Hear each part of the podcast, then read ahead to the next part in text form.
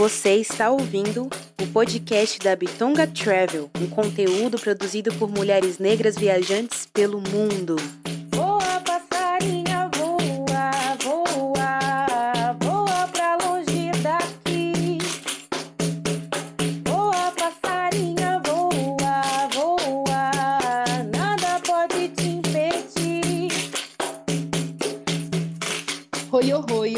Bem-vindas ao podcast da Bitonga Travel. Eu sou Rebeca Leteia.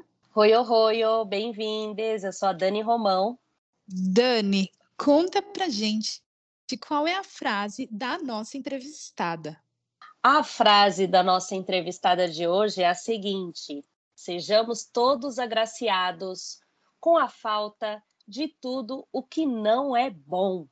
Perfeito, então apresente pra gente quem é a entrevistada e qual é o destino. Hoje vamos conversar com a Gisele Cristina, que vai nos levar para o destino que é São Basílio de Palenque, na Colômbia. Vamos para a América Latina, minha gente. então, bem-vinda, Gisele. Se apresente, nome, idade, o que faz, de onde veio e onde está neste momento. Oi, gente.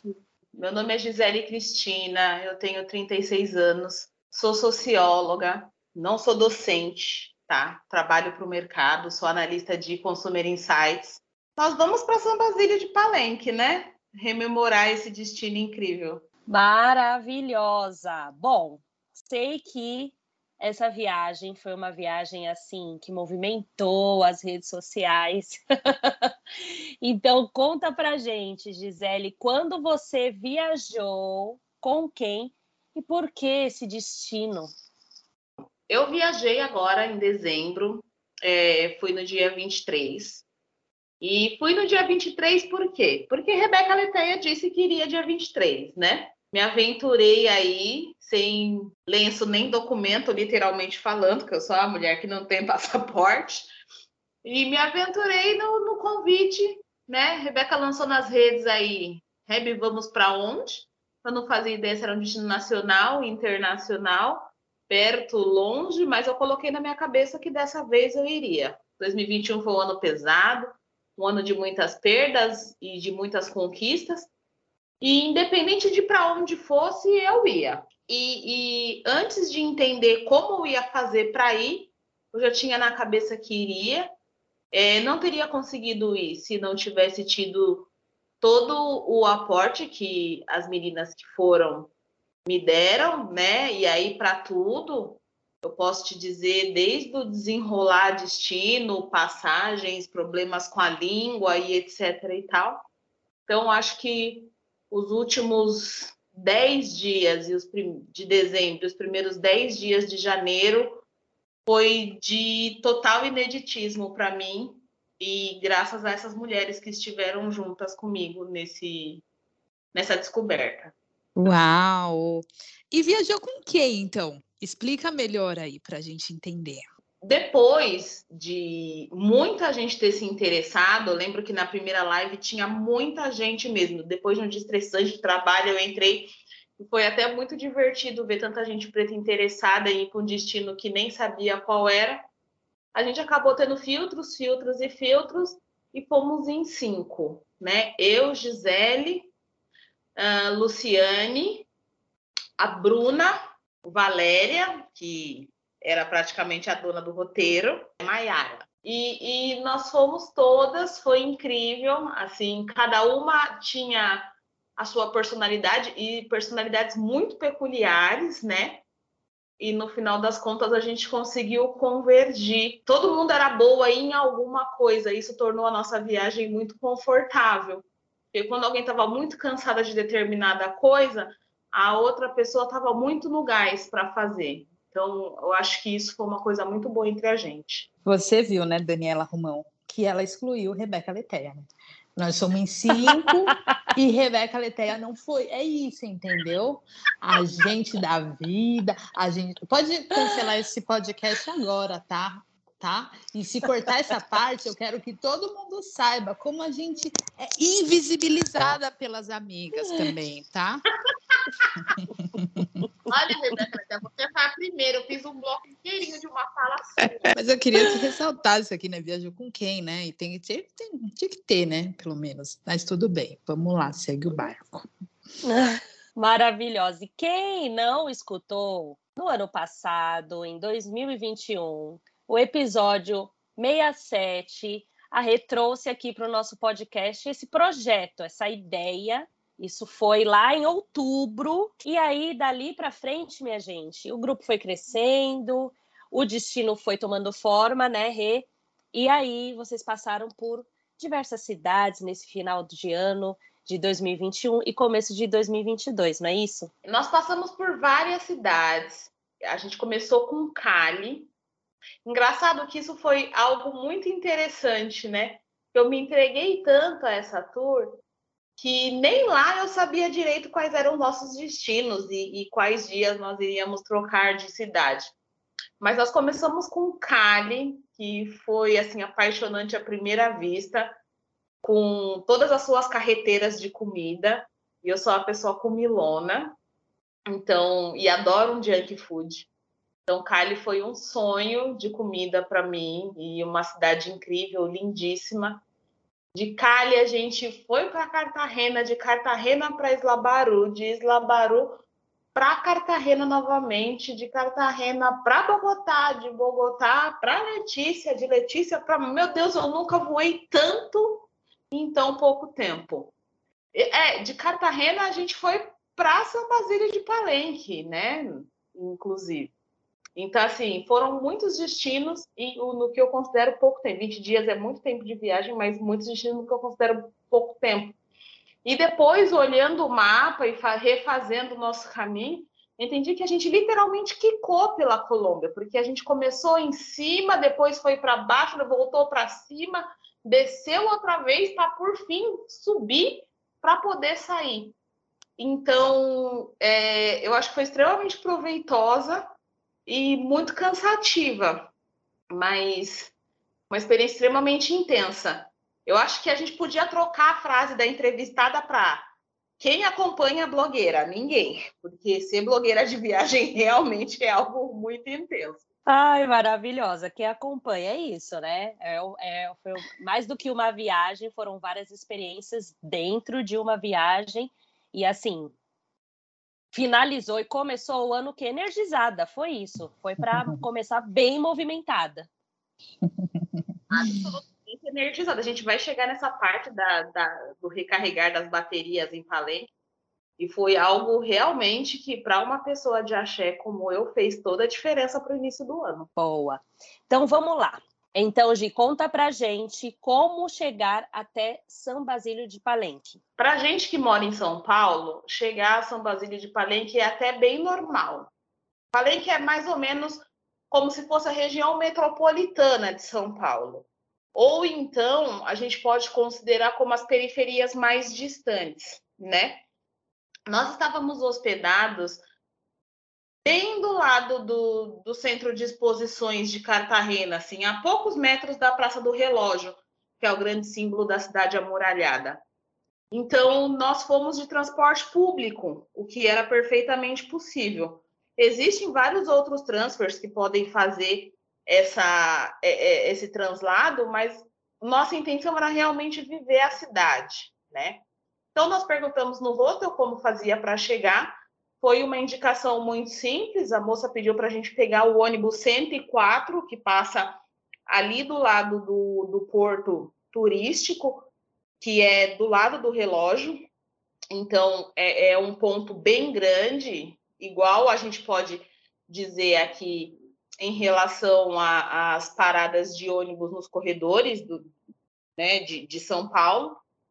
E a gente pegou o ônibus 104 em direção à rodoviária, né? E ele deixou a gente especificamente nessa rodoviária, depois de mais ou menos 40 minutos, uma viagem de, de transporte público relativamente confortável, não tem muita diferença do que a gente vive aqui, de pegar um ônibus com ar-condicionado, bastante ou pouca gente, dependendo do, do lugar onde passa. E a gente chegou muito rápido por lá acho que a gente pagou 2.700 pesos na passagem, é, cada uma, né? e chegamos na rodoviária, que não difere muito, não é tão grande quanto a rodoviária do Tietê, mas a gente pode colocar aí, sei lá, a rodoviária da Barra Funda, por exemplo, para ter dimensão, com os guichezinhos de venda de passagem, vários quiosquinhos, a gente sentou e tomou uma cerveja, porque eu dou três passos e tomo uma cerveja, né? Isso é fato. E um calor muito grande, né? Então eu tomava duas. E tinha os ônibus. Os ônibus, acredito que saem de, de a cada três horas, mais ou menos. A gente pegou um ônibus mais ou menos de 3 e 20 da tarde, coisa assim. Interessantíssimo que o ônibus é, é um charme à parte. Rebeca, se você puder colocar uma foto, alguma coisa, depois vai ser ótimo, uma ilustração, porque parece muito aqueles ônibus do Simpsons, só que extremamente colorido, muito estilizado, assim, uma coisa incrível.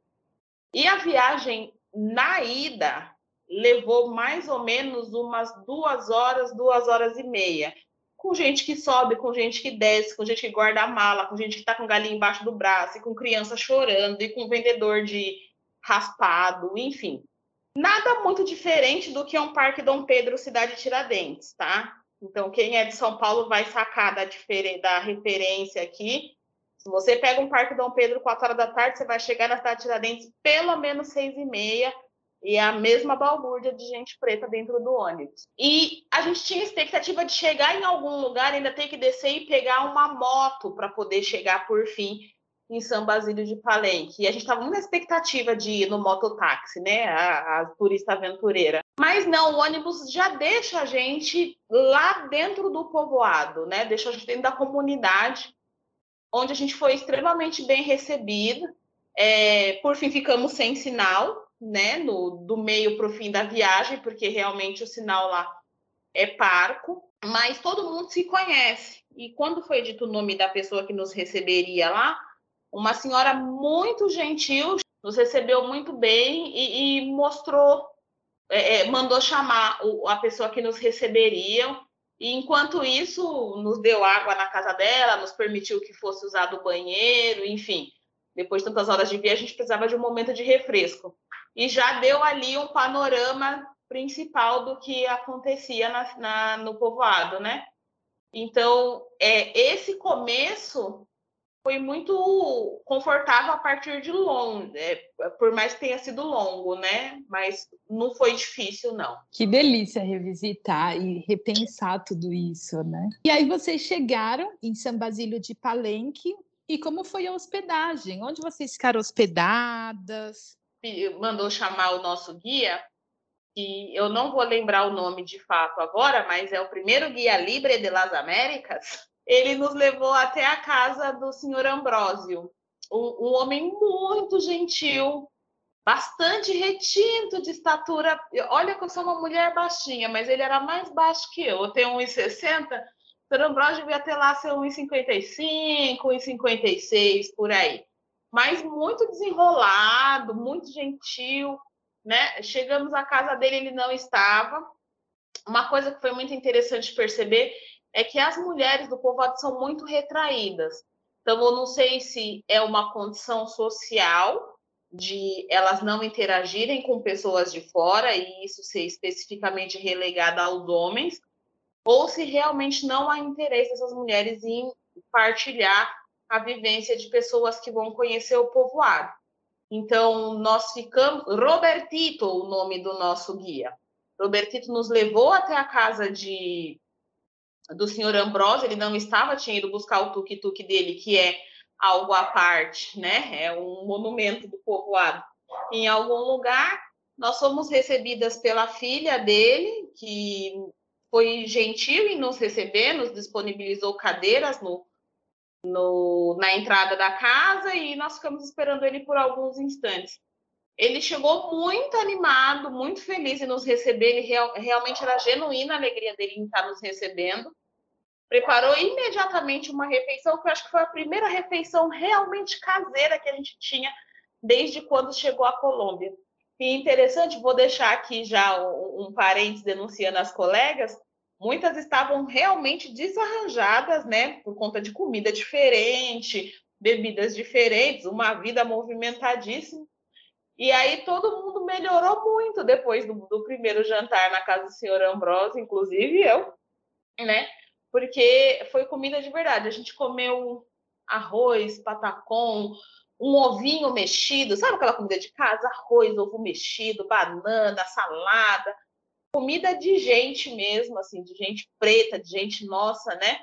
A gente comeu que ficou até mole. A gente tinha uma intenção muito grande de sair para dar um, um, uma espiada pelo povoado naquela noite, mas a gente já estava tão cansado e comemos tão bem que dali mesmo a gente se, se quedou, né? Quedamos na casa do senhor Ambrosio.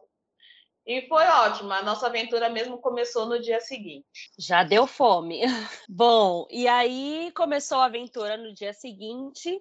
Vocês ficaram quantos dias em São Basílio de Palenque? Nós ficamos dois dias e meio, né? Foi essa noite que é, tarde para a noite a gente ficou por conta de 5 da tarde dormimos por lá, ficamos o outro dia todo, o dia seguinte todo, dormimos mais uma noite e fomos embora no seguinte, por volta do meio-dia.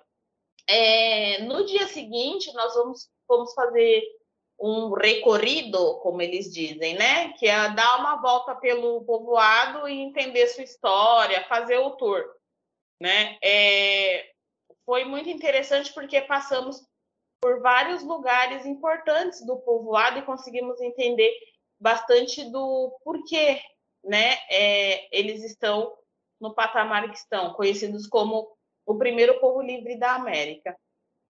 É, primeiro a gente passou pela Câmara, né, que é, São Basílio de Palenque não tem polícia, eles têm um, um como eu posso dizer, eles têm uma câmara própria onde eles é, efetuam as leis ali, promulgam as leis, que na verdade são mais regras de convivências do que leis propriamente ditas. E a própria comunidade é responsável por, por proteger a comunidade e quem vem a comunidade. Então, é, todo mundo vigiando todo mundo o tempo todo, né? Mas não é aquela vigilância ostensiva, aquela coisa né, é burguesiana do panótipo. É mais algo de estar tá todo mundo se cuidando, né? E, e, e, a gente viu muito isso na prática quando uma criança pegou o, tuk-tuk com a Rebeca e veio, tipo, e depois chegou e falou, mas de que essa criança? Não, a criança é de todo mundo, ó, leva ela lá, pega o ônibus com ela, deixa ela na casa da mãe dela. Porque tem essa confiança, né? Nós também estávamos almoçando num restaurante num determinado dia e tinha um bebezinha linda numa mesa, e a bebezinha vinha, ia, vinha, e ela sentou no colo de todas nós, nós tiramos foto, e demos comidinha para ela, e a, os familiares dela na outra mesa, então assim, não tem aquela coisa de não toca no meu bebê, não olha pro meu bebê, ai filha, não vai aí incomodar a moça, porque todo mundo entende que as crianças são crianças da comunidade, né? E é muito o que você vê na rua, as crianças são muito livres, muito felizes. Isso me remeteu muito ao que a forma como eu fui criada, porque eu cresci num bairro, eu cresci em Tiradentes, né? É um bairro de alta periferia em São Paulo. E, e era um bairro que estava começando. Então, naquela época, todos os pais, mães saíam para trabalhar, as crianças meio que ficavam sozinhas ali, se virando por si, aquela coisa dos mais velhos criarem os mais novos. E até as brincadeiras, aquelas coisas de rodar o pneu com um galho de madeira no meio da rua de terra, desviando das pedras que possivelmente vão arrancar o toco do seu dedão, aconteciam lá. Então eu, eu andava muito e cansava de repetir para as assim, gente, eu vou falar isso o tempo inteiro, mas é muito igual minha vida. Eu cresci num lugar assim, eu vi pessoas assim, eu brinquei assim o tempo todo. Então não foi um lugar que eu me senti uma turista ou que foi um lugar diferente para mim. Ah, estou conhecendo um lugar novo. Não, tudo ali é, era tudo que eu já tinha vivido. Assim, eu só estava voltando para um lugar para onde eu já tinha crescido. E aí, quando a gente estava fazendo o, o, a visita aos lugares históricos e nós entramos no, no museu, é, que foi a primeira casa de Palenque, foi, foi um lugar que me emocionou bastante, inclusive em relação aos objetos, as formas de, de pertencimento das pessoas naquele lugar, como elas é, é, se apropriavam daquele lugar, né? Porque é igualzinho aos terreiros de candomblé. Eu sou uma mulher de candomblé, né? E tudo que se fazia ali, de toda forma que eles viviam, é exatamente como o terreiro reproduz hoje. Então, quando ela explicou de que forma os antigos palenqueiros viviam, como eles chegavam ali, de que forma eles se alimentavam, como eles guardavam a louça, eu sabia como aquilo era feito e como aquilo se dava. Porque é exatamente o que eu faço dentro da roça hoje, né? A gente chama a casa de candomblé de roça, assim, para os íntimos. Tanto que eu fiquei tão emocionada com a forma como eles guardavam a louça que eu, que eu contei depois para falei, Rebeca, esse é um assentamento de orixá. A gente o, o orixá hoje mora num objeto chamado é, é, que é construído da mesma forma que eles guardavam a louça antigamente. É exatamente esse propósito, porque um assentamento de orixá tem o propósito de ser um lugar onde você alimenta os filhos de santo, né? E exatamente por isso que normalmente ele é formado por uma bacia, uma sopeira, colheres de pau, ou uma gamela de madeira, né? Ou uma fruteira de barro. Então, e é sempre composto desses elementos de cozinha. Porque você pode comer num assentamento de orixá e depois montar aquele assentamento novamente, porque o santo está guardado dentro de onde, de onde a gente come. Então, nada é só enfeite no candomblé. E lá também era a mesma coisa. Assim, o que era artigo decorativo também era artigo de, de utilidade doméstica. E aí tudo muito familiar para mim. Isso me deixou ao mesmo tempo que assustada, muito encantada, assim, porque não importa onde nós estamos, a gente entende que a nossa raiz é a mesma, sabe? Nós viemos do mesmo lugar. Existem diferenças, claro, nos costumes. Nós somos povos diaspóricos, né? Influências mil, mas o nosso tronco central é igual, sabe? E, e esse lugar me deixou muito emocionada por conta disso.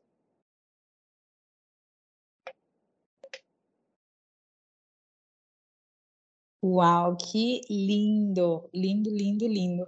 Bom, é, e fala, né, imperdível de visitar, o que também te tocou, né, nessa viagem. Você comentou um pouquinho que tiveram vários momentos de cura, né? Conta pra gente. É, é, é divertido falar ao mesmo tempo que é emocionante, porque a gente estava falando há muito tempo nessa viagem, né? Não, a gente tem sorte, não, a gente, a gente tem que mentalizar coisas boas, não, vai acontecer e tudo mais. Durante muito tempo a gente estava pensando em, em bênçãos, em coisas boas para esse dia, né? É, para essa viagem, para dar tudo certo, para que fosse evitado os perrengues, e sempre era algo que a gente né, é, é, fazia de forma caricata, embora tivesse muita fé, claro. Vai aparecer por aí a, a oração na igreja de Santo Antônio, em Cali. Um, um, um determinado dia eu perguntei para o senhor Ambrosio se tinha uma benzedeira e ele falou que tinha uma benzedeira muito boa. E quando a gente falou de ir, todo mundo se animou muito em ir, e nós fomos depois de um dia extremamente cansativo no final desse dia. Só que a gente não imaginou que seria algo tão grandioso quanto foi, né? A gente ia lá tomar uma bênção, né? Ouvir uma oração, um sinal da cruz na testa e abençoado para o próximo dia. Por fim, nós fomos, recebemos a bênção, tivemos, tivemos uma conversa incrível com a senhora Rosalinda, que é uma mulher que já, como ela gosta de dizer, cumpriu seus 88 anos, né? Uma senhora de 88 anos que nos recebeu de máscara ainda ficou brava, porque né, ninguém mais usa máscara hoje em dia. E aí ela nos abençoou, é, é fez uma oração de, de proteção para cada uma de nós, né? É, e, e, foi muito rica essa parte. E nos indicou um banho. Isso foi no dia 30 de dezembro. E, e alguém estava, a Bruna estava muito interessada em folhas para banho. E ela indicou algumas folhas que era boa para a gente tomar banho, para a gente se proteger, para ter uma vida boa, enfim, para várias coisas. E a nossa conversa, não sei como, evoluiu para que ela desse esse banho na gente, se era possível ela dar esse banho na gente e que banho ela indicava. É, combinamos com ela, fechamos isso, e no dia seguinte, dia 31 de dezembro, a primeira coisa que a gente fez ao abrir o olho foi ir até essa senhora, Dona Rosalinda, e tomar um banho de purificação e, e prosperidade para o próximo ano. Então, foi uma mescla de ervas, foi um banho dos pés à cabeça, literalmente falando, que ela deu individualmente, uma por uma, pedindo o que ela devia pedir. Entendo que ela ali enxergou as necessidades de cada uma e na hora porque o meu banho não foi igual da, da Rebeca, que não foi igual da Luciene, que não foi igual da Bruna, etc e tal. Embora tenham sido as mesmas ervas, os procedimentos foram diferentes, pelo que eu conversei com as meninas, né? Então, entendo aí que ela enxergou uma necessidade diferente em cada uma de nós. E foi muito engraçado que cada uma teve uma reação muito diferente depois disso. Assim, a Bruna ficou extremamente sensível, e ela só conseguiu voltar a si, se estabilizar de novo depois do, do primeiro dia do ano, né? É, eu fiquei muito irritadiça, né? É, Rebeca mais eufórica do que ela é, inclusive, e cada uma teve uma reação muito interessante, né? Em, em relação a isso. E eu acho que, inclusive, nós conseguimos nos libertar de amarras que a gente vinha trazendo durante muitos anos da vida. Eu acho que hoje, fazendo um, um, um remember aqui do que foi nossa viagem depois de Palenque, o que a gente mais fala é: eu me libertei, eu enxerguei coisas, eu, eu me joguei, eu estou arriscando, eu estou disposta a mais coisas. Então, eu acho que foi assim um véu muito grande que ela tirou do, do, do nosso olhar, né, de nós todas e é interessante que eu acho que foi uma troca energética tão grande, não só energética, porque era um momento que a dona Rosalina também precisava de pessoas que estivessem ali precisando dela, né? A, a, a vizinhança disse que ela também estava num momento difícil, enfim. Às vezes a gente não consegue só entregar, a gente também tem que receber. Eu acho que ela também estava no momento que ela precisava receber alguma coisa, sabe? É, é, por ser quem é e ver a gente ali recorrendo a ela com a fé que a gente estava, considerando a, a, a, ancestralidade dela, né, considerando a magia que ela carrega dentro dela, foi tão revigorante para ela quanto receber, quanto a gente receber tudo isso que ela tinha para dar. Então, acho que esse momento de troca foi muito importante. Nós estávamos na lua minguante, né? E era muito importante que a gente falasse de tudo que a gente não queria para o próximo ano. Exatamente por isso que minha frase é, é que nós sejamos agraciados com a falta de tudo que não é bom, porque era o momento da gente pedir para tirar coisas ruins, né? E, e a oração que ela fez realmente era uma oração de expurgo. Eu acho que só casou uma coisa com a outra ali. Como eu disse, mais do que uma viagem experiências. E que experiência maravilhosa, hein? Aí, ó, gente, sem querer a frase tem tudo a ver. É isso, conexão total. Ainda lá em São Basílio, você já disse que é uma pessoa que adora comer.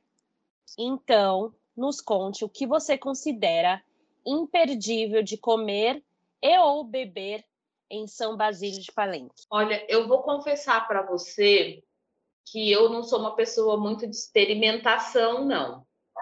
Então eu bebi cerveja mesmo. né?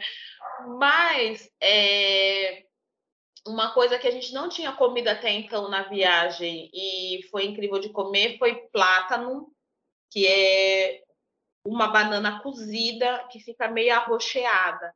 É diferente do patacão, acho que a Rebeca vai conseguir explicar melhor, mas plátano no café da manhã, assim, é tão bom quanto batata doce.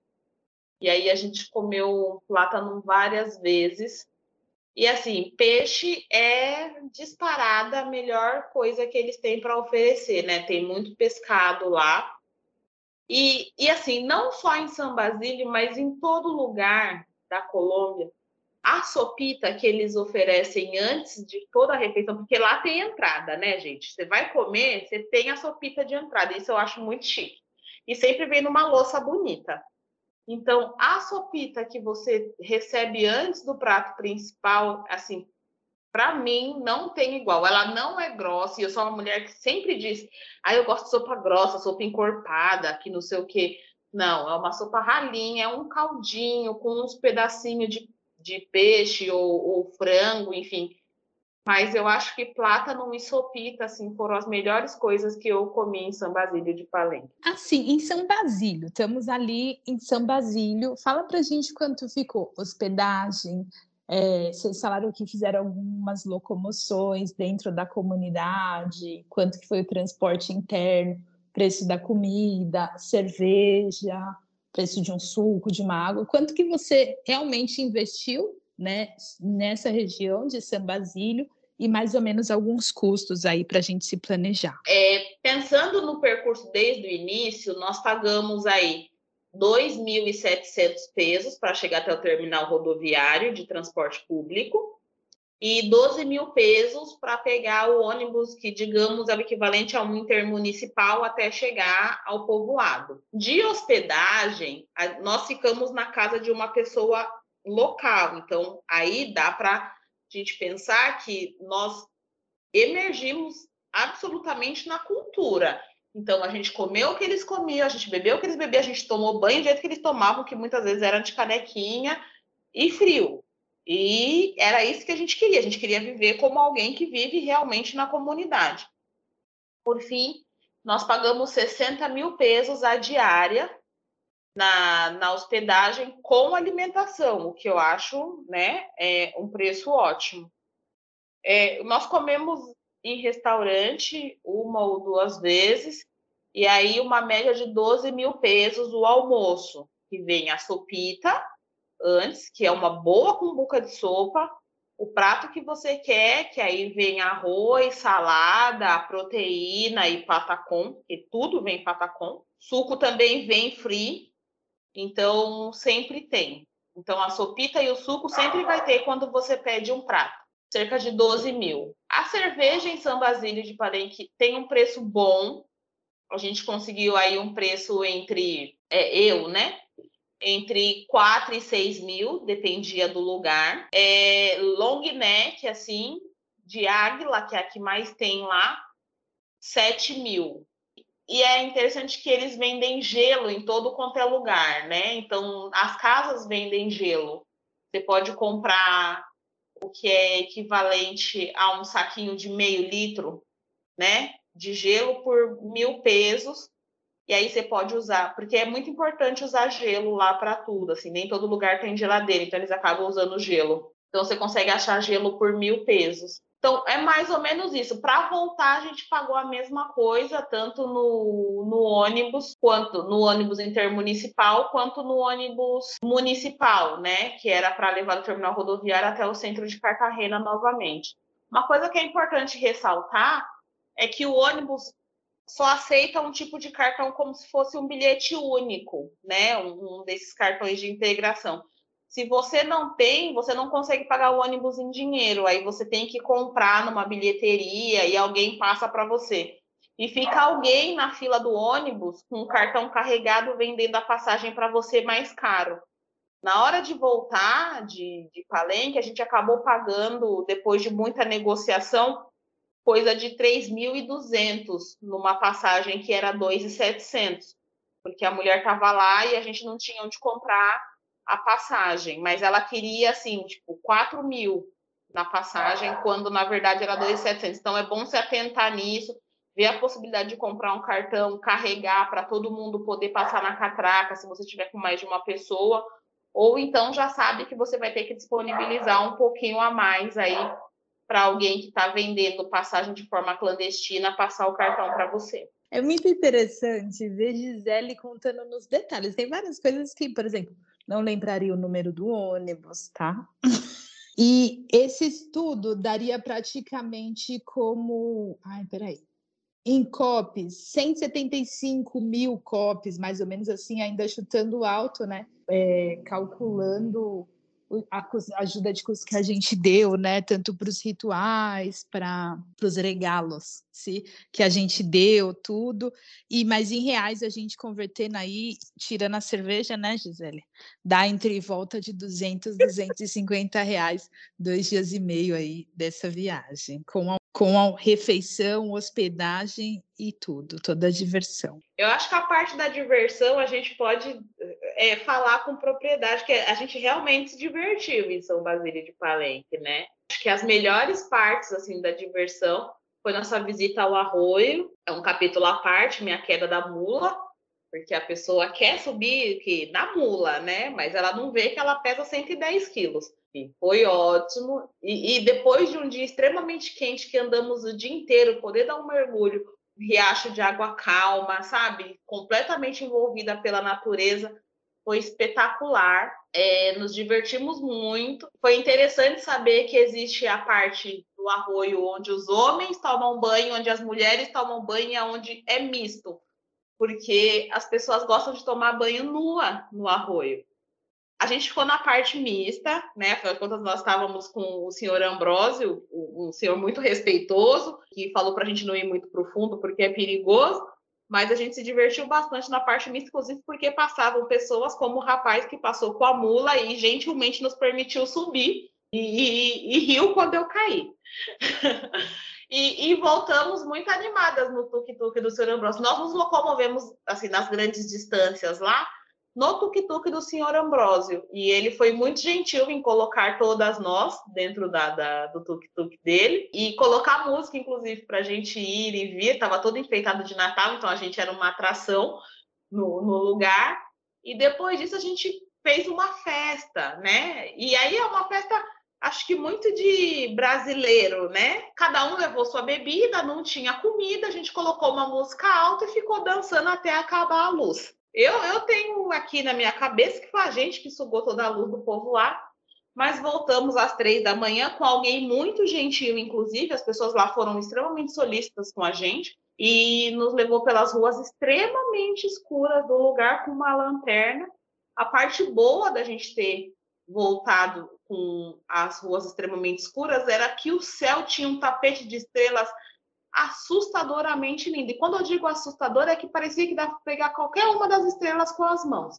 Porque era muito claro, muito próximo, muito limpo, sabe? E você não conseguia ver nada a, a um palmo do nariz, mas o céu era assim, ó, surreal.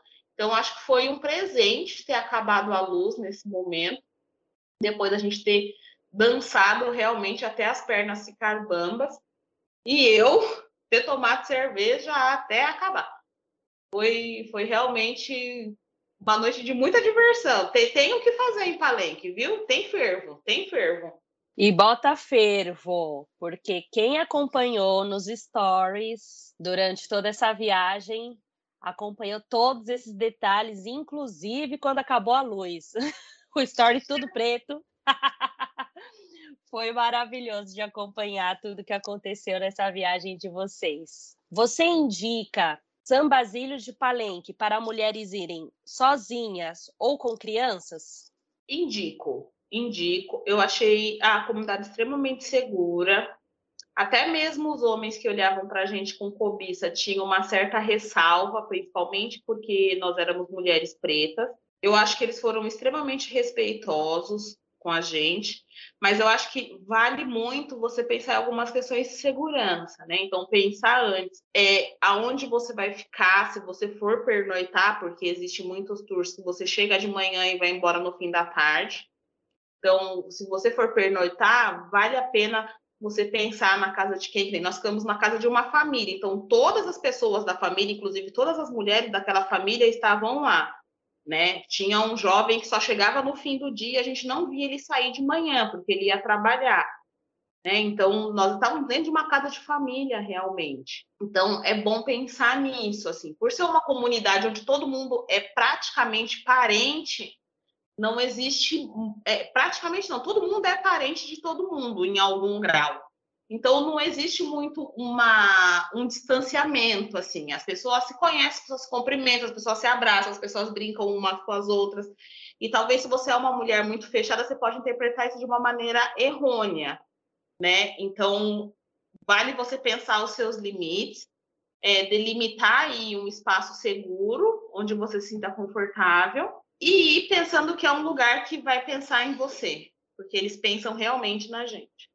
Você comentou, né, no início da nossa entrevista, sobre primeiro povos negros livre da América. Então a gente quer entender um pouquinho do contexto dessa região, dessa área, da cultura negra, né? A gente pode comparar aí, pensando, né, guardando as devidas proporções, em São Basílio de Palenque como Palmares, né? E, e aí eu vou repetir, guardar as devidas proporções. O, o porto de Cartagena foi o segundo porto que das Américas que mais recebeu pessoas traficadas de África, perdendo somente para o Porto do Valongo, no Rio de Janeiro. E aí eu vou me resguardar o direito de não estar tá com a informação realmente afiada aí, mas acredito que pelo que eu li seja isso, tá? Vale depois a gente dar uma pesquisada direitinho. Quando Bancos conseguiu fugir para a área mais distante, né? E, e, levar seu povo, foi um tempo em que houve bastante conflito, mas porque eles não conseguiram vencer esse conflito, né? A coroa espanhola e acabou negociando, como, claro, a traição nesses acordos, principalmente por parte da, da coroa, né? Ancós depois foi capturado e, e morto, mas a, a continuou resistindo e aí não tinha como sustentar a opressão a esse povo. E aí sim eles foram declarados é, é, livres, o que acabou sendo a primeira declaração de um povo negro livre na América. É, e desde então eles vêm se mantendo independentes. O que é interessante pensar nessa independência, que é um povoado extremamente carente, o que a gente pode comparar as periferias mais profundas do nosso Brasil. E aí a gente não pensa se isso é realmente um projeto, porque se a duas horas de viagem a gente tem uma cidade tão desenvolvida quanto Cartagena, como a gente mal tem sinal de celular ou saneamento básico numa cidade que é equivalente à região metropolitana, né? Então, é de interesse público não alimentar essa comunidade para que ela cresça e se desenvolva de forma comercial, de forma cultural, de forma econômica, né?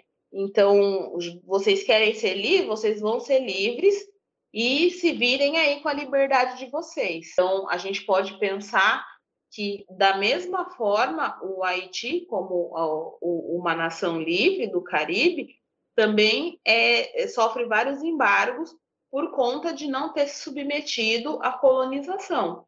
Então, a gente pode colocar aí tudo isso no mesmo lugar, guardar as devidas proporções, e pensando a partir de uma perspectiva sociológica, que o projeto de mitigação do desenvolvimento desses povoados é realmente algo que a, a sociedade eurocêntrica leva muito a sério.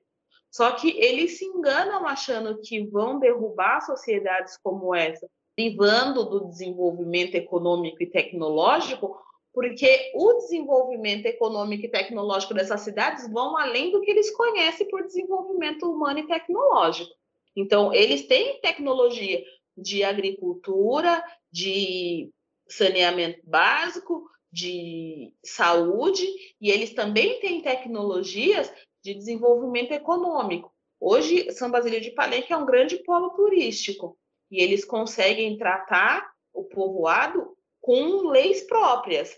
E eu tenho certeza que se nós levantarmos dados, a gente vai entender que o índice de criminalidade na cidade, naquele povoado, é muito menor do que na cidade de Cartagena, né? Então, assim, nós não nos matamos, né? Nós somos induzidos à morte por é, sociedades é, europeias que têm uma condição hegemônica de vida. Perfeito, que aula, né, gente? Que aula. Anotou, aula né? de história, tá? Uhum. É, esse podcast é isso, gente. É aula, é diversão, é cerveja, é tudo. Gisele, Fala só pra gente, eles têm alguma língua própria? Qual que é, é algo assim, né? Você falou da cultura africana. Tem ainda alguma, como que eu posso dizer, alguma herança aí africana viva e muito presente que faz esse lugar diferente, especial, obrigatório visitar? Não, absolutamente, né? Você pode ter feito anos de CCAA inglês e espanhol, que você vai chegar em Palenque e não vai saber falar "Ah, oi, tudo bem, né? Eles têm um linguajar de, de tronco banto, né? Que também é misturado com espanhol, um pouco de, de francês. Incrível que pareça, eles entendem português, né? Rebeca encontrou aí uma moça no final da nossa viagem já, se eu não me engano, ela era de Angola.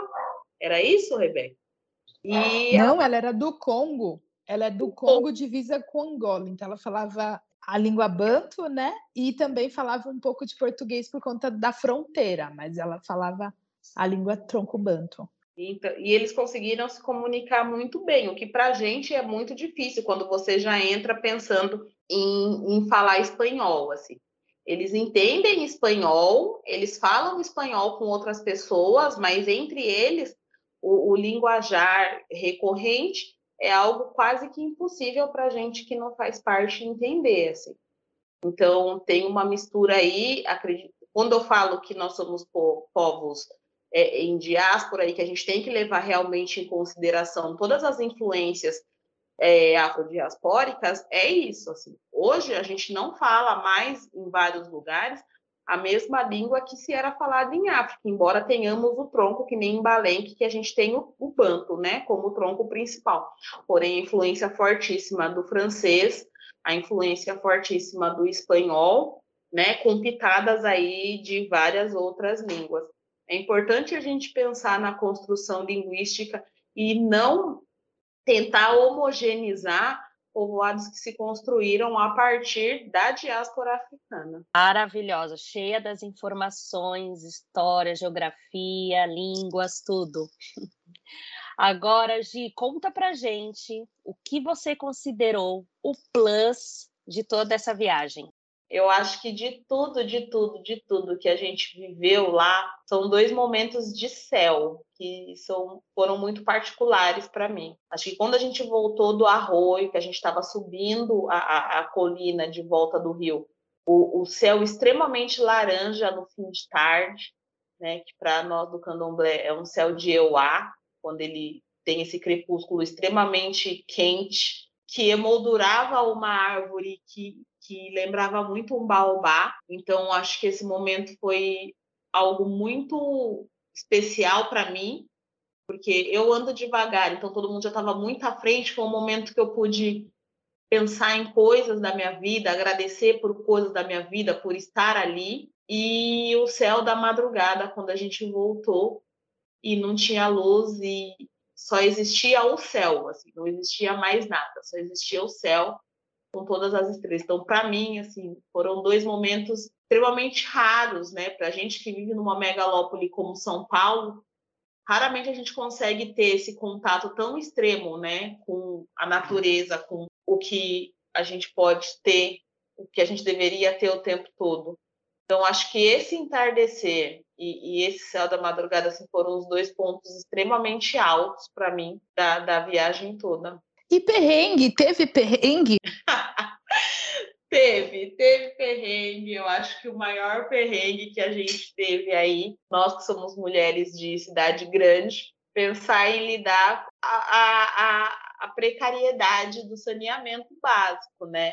Pensar como é, é, é difícil não ter um, chuveiro que você só vai girar o registro e cair água quente, feliz da vida. Assim. Acho que todos os dias que nós estivemos em Palenque, nós tomamos banho de, de canequinha e de água fria. Claro, o lugar é extremamente quente, mas a gente está acostumado a tomar banho muito quente mesmo no calor. Então, acho que esse foi o maior perrengue para gente, pelo menos para mim, tomar sempre banho de, de canequinha com água da tina, né? E também ter que jogar água no vaso sanitário com um balde depois de usar toda vez que usava, assim. Então, acho que esse foi o maior perrengue para mim no lugar. Todo o restante eu conseguia, acho que tirar de letra muito facilmente.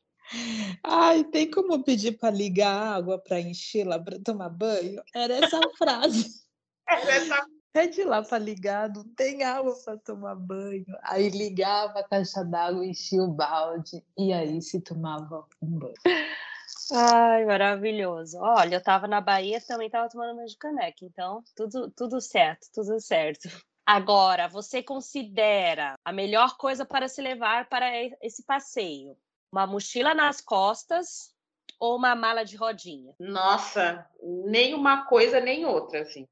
A gente fez uma neneca, né? Rebeca fez uma neneca em todo mundo, com uma canga, e a gente levou duas trocas de roupa cada uma, colocamos um biquíni dentro, fomos de chinelo. Eu acho muito quente para você colocar uma mochila nas costas, porque você vai andar, e aí é difícil. Se você for na tour de um dia, vai chegar de manhã, vai embora de noite, não, não vá de mochila, porque você vai assar as costas, vai doer o ombro, né?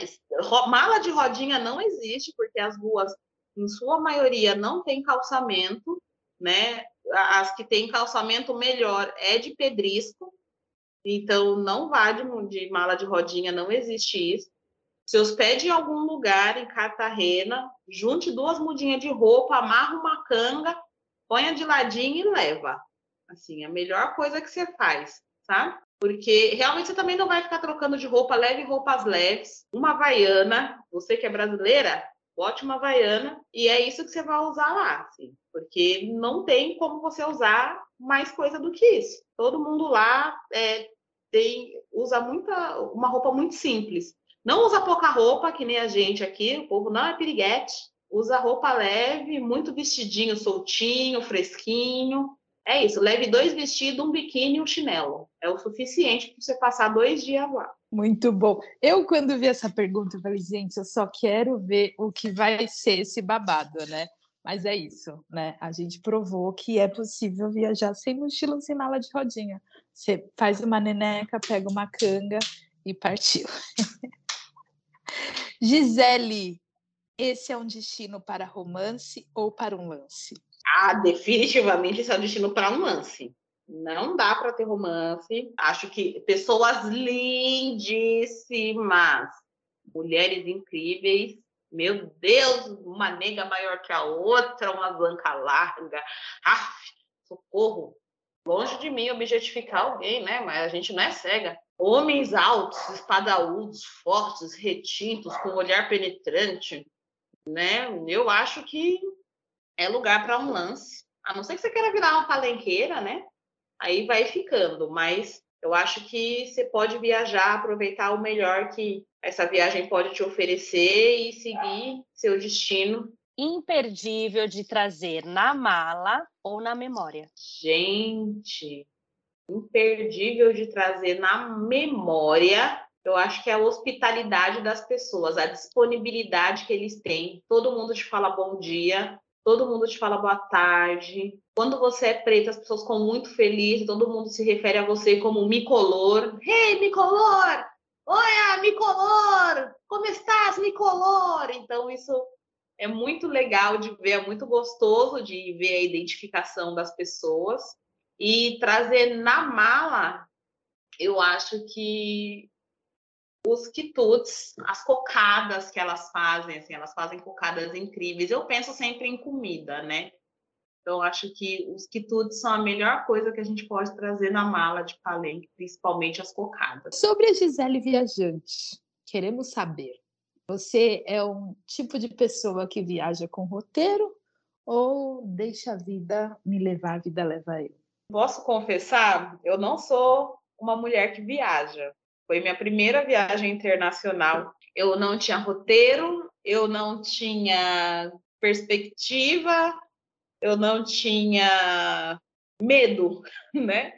Posso falar assim que eu fui apreensiva, mas fui sem medo, né? Eu acho que quando nós estamos entre as nossas, a gente se sente muito segura. É, eu pretendo passar a ser uma mulher viajante. Claro que eu não almejo e também não vou conseguir chegar nem perto do que é a Rebeca, né? Mas eu pretendo ser uma mulher que viaja mais. É, eu sei que agora é realmente possível fazer é, é, as coisas que a gente fez. E é isso, assim, eu fui apreensiva, mas sem medo. Eu voltei muito encorajada e ansiosa para fazer a próxima. É isso, foi apreensiva, mas sem medo e voltou com o próximo destino de viagem. E é isso, viajar. então, nesse clima, qual que é o seu destino de viagem dos sonhos? Eu acho que é algum país de África. Acho que eu posso começar pelos mais clichês, como África do Sul, mas eu acho que eu quero fazer essa travessia oceânica aí e, entre muitas aspas, voltar em casa, né? Qualquer país de África vai me fazer feliz num destino muito próximo. Que lindo. Bom, e caminhando para o fim, gostaríamos de agradecer imensamente a sua participação aqui no nosso podcast. Foi uma honra poder percorrer São Basílio de Palenque mais uma vez contigo e rememorar todos esses momentos incríveis que pudemos passar junto, juntas, né? Então, muito obrigada pela sua participação aqui. Também muito obrigada por viajar comigo, por se permitir é, essa loucura, né, comigo, mas acho que a viagem ela só foi porque você fez acontecer, nós enquanto mulheres, todas as outras mulheres juntas envolvidas fizemos acontecer e é muito o que você disse, né? É, todo mundo se ajudava, né? Então, de cuidar uma da outra, de poder comprar a passagem uma da outra, de vamos fazer isso, vamos fazer aquilo, da gente entender, né? E se colocar muito no lugar da outra. Então, para mim foi uma experiência é, que vai ficar para a vida inteira essa viagem. Aprendi muito com você viajando e agora também ouvindo esse podcast, o rigor dos detalhes que você traz. Então, o que eu desejo para você é que a nossa amizade possa continuar por muitos anos, que todos os seus sonhos, enquanto viajante, enquanto mulher, de toda a construção da sua carreira e o exemplo de mulher que você é para sua família, de deixar essa história né, para a sociedade também, de tudo que você vem traçando e trabalhando, possam ser eterno. Muitíssimo obrigado e desejo o céu, né?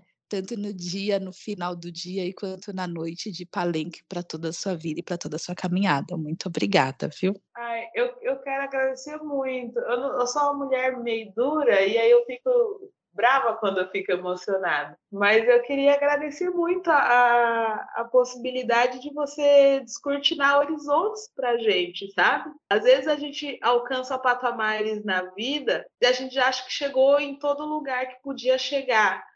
Né? E, e a gente não, não chegou. Existe muito mais coisas que os capitais que a gente tem não nos permite saber que a gente pode. Então, não importa quanto dinheiro você tenha, se você não tem na cabeça a, a, a possibilidade de fazer uma, uma, um passeio como esse, de fazer a viagem. Não importa é, é, a, a, coragem que você tenha, se você não tem alguém que te pegue pela mão e, e literalmente te coloque dentro do avião e fala, vai, vai dar certo. Sabe? Às vezes você precisa muito de alguém que acredite que você consiga chegar lá para você ir, né? E quando você faz isso com a gente, quando você coloca nós mulheres pretas que não temos essa essa construção social, né, de, de se permitir fazer as coisas e, e diz, vai sim, você pode, é muito mais do que você abrir esse horizonte, é você dar um novo fôlego para a vida de gente como a gente, sabe? É, é você dar um respiro novo, mostrar outras possibilidades. Assim. Eu venho muito transformada dessa viagem. Eu acredito que as possibilidades no mundo são infinitas e eu quero depois de mim trazer outras pessoas para essas possibilidades, sabe? Viajar não é só passear, viajar é descobrir outras culturas, é se reencontrar, é voltar para casa, é entender que outras pessoas também passam pelas mesmas coisas, dores, amores, sabores, inseguranças que você passa, e, e que nós, pessoas pretas, somos um único povo, embora tenhamos particularidades. Obrigada por, por ser essa mulher desbravadora e por não ter medo de colocar a gente para passar perrengue com você, porque é isso que você faz, colocar a gente para passar perrengue. Tava demorando para ela não tocar, entendeu? Ela, ela, ela tipo, né, faz carinho, mas depois bate. Eu já aprendi essa relação já. Gisele, foi uma delícia conhecer São Basílio de Palenque sob o seu olhar. Quem acabou de chegar aqui no nosso podcast, vale o quê? Visitar também esse destino no nosso episódio 8 com a Ju Oliveira, que ela fala de Cartagena e Palenque. E agora um outro olhar desse destino com você, que foi sua primeira viagem internacional, com tanta informação, minha gente, com essa aula de história, com cada detalhe que você trouxe. Então, mais do que um presente para nós, é uma honra tê-la aqui no nosso podcast, que você possa realizar muitas viagens, voltar muitas vezes aqui com todos esses detalhes, número do ônibus, um pouco de história, um pouco de humor. Foi uma delícia por completo, de verdade mesmo, esse episódio com você. Então, muito obrigada. Que muitas viagens estão por acontecer. Nosso podcast vai estar sempre de portas abertas para te escutar, contando tudo com toda essa riqueza. E que, né, as coisas ruins, como você disse mesmo em sua frase inicial, assim vamos finalizando esse podcast, que sejamos todos agraciados com a falta de tudo que não é bom. O que não é bom fique para trás e que todo esse banho energizante que vocês tomaram ali esteja com vocês durante todo o caminhar da sua vida, porque vamos dizer, vai, você aí que escutou esse episódio, pensou, nossa, já pensou eu finalizar o ano tomando um banho energizante em uma, uma outra cidade, em um outro país, um, com uma cultura diferente, porém parecida com a nossa. Gente, por favor, né? Qual a chance desse banho dar ruim? Zero. Então, muito obrigada mesmo por ter vindo participar aqui do nosso podcast e será sempre muito bem-vinda. Ah, obrigada pela sua condução nessa entrevista, foi incrível. Adorei bater um papo com você, perguntas ótimas. Acho que eu só lembrei de tanta coisa porque vocês fizeram perguntas extremamente assertivas. E é claro, zero possibilidade desse banho dar ruim nesse ano, zero possibilidade dessa experiência não abrir caminhos incríveis para esse ano, não só para mim, quanto para todo mundo que eu consegui dividir essa história. Muito axé para gente. Uh, e assim terminamos esse podcast emanando todo esse banho de ervas para vocês que estão ouvindo. E já sabe, né? Compartilha esse podcast, já dá ali, ó, faz a votação, dê cinco estrelas para gente e vamos dominar esse mundo. É isso, um beijo e até o próximo episódio.